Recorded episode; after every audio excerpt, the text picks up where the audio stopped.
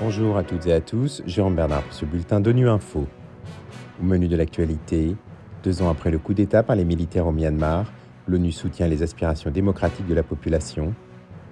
Au Mali, la désinformation entrave l'efficacité de l'action de la mission de l'ONU dans le pays. Et l'Agence des Nations Unies chargée d'assister les réfugiés palestiniens a besoin de 1,6 milliard de dollars pour financer ses opérations cette année. À la veille de l'anniversaire des deux ans de la prise de pouvoir par l'armée au Myanmar, l'ONU dénonce une profonde régression dans ce pays d'Asie du Sud-Est, dans tous les domaines des droits de l'homme.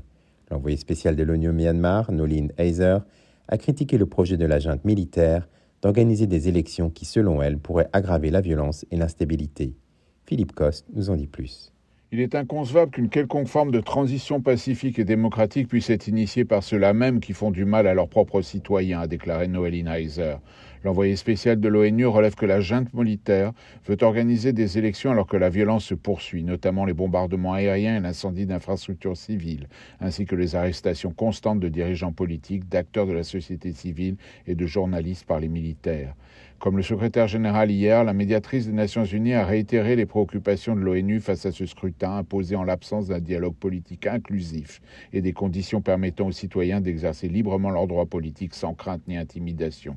Au cours des deux dernières années, l'interruption de la transition démocratique au Myanmar a infligé d'énormes dommages au pays, dont 15 millions d'habitants souffrent d'insécurité alimentaire et un million et demi dont des centaines de milliers de Rohingyas ont été déplacés de force. Face à cette régression, Noéline Heiser préconise une plus grande mobilisation et une meilleure unité régionale et internationale pour assurer l'aide transfrontalière et protéger les civils à l'intérieur du pays autant que les réfugiés dispersés dans la région. La désinformation est un problème au Mali, selon le représentant spécial du secrétaire général pour ce pays, El Gassim Wan. Selon lui, la désinformation entrave l'efficacité de l'action de la mission des Nations Unies qu'il dirige, la MINUSMA, et peut poser des dangers au personnel de l'ONU.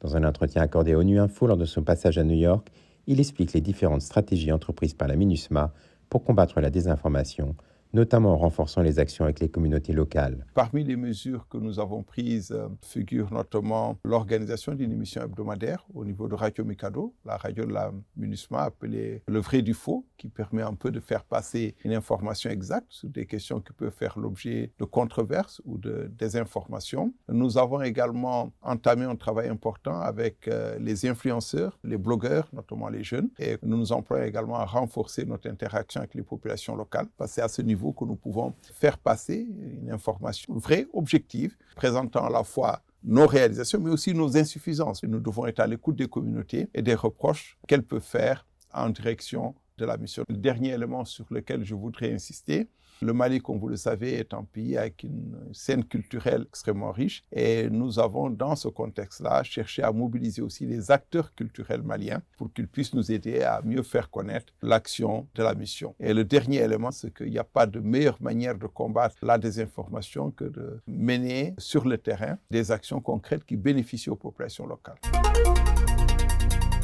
L'Agence des Nations Unies chargée d'assister les réfugiés palestiniens, l'UNRWA, a besoin de 1,6 milliard de dollars pour financer ses opérations de base cette année. Les crises mondiales concurrentes et la montée en flèche des niveaux de pauvreté et de chômage chez les réfugiés palestiniens exercent une pression immense sur l'UNRWA. Au-delà de l'aide humanitaire en temps de crise, cette agence onusienne délivre des services publics directs, comme l'explique son commissaire général Philippe Lazzarini au micro d'Alexandre Carrette à Genève.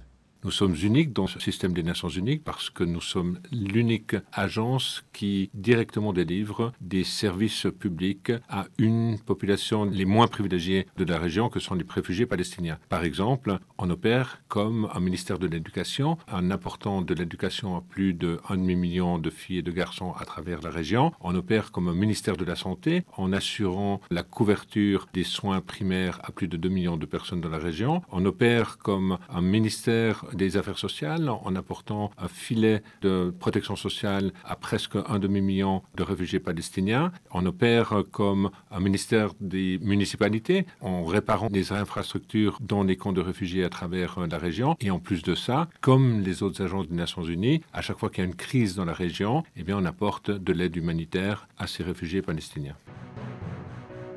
Voilà, fin de bulletin de Nuit Info. Vous pouvez nous retrouver sur Internet et sur nos comptes médias sociaux, Twitter et Facebook.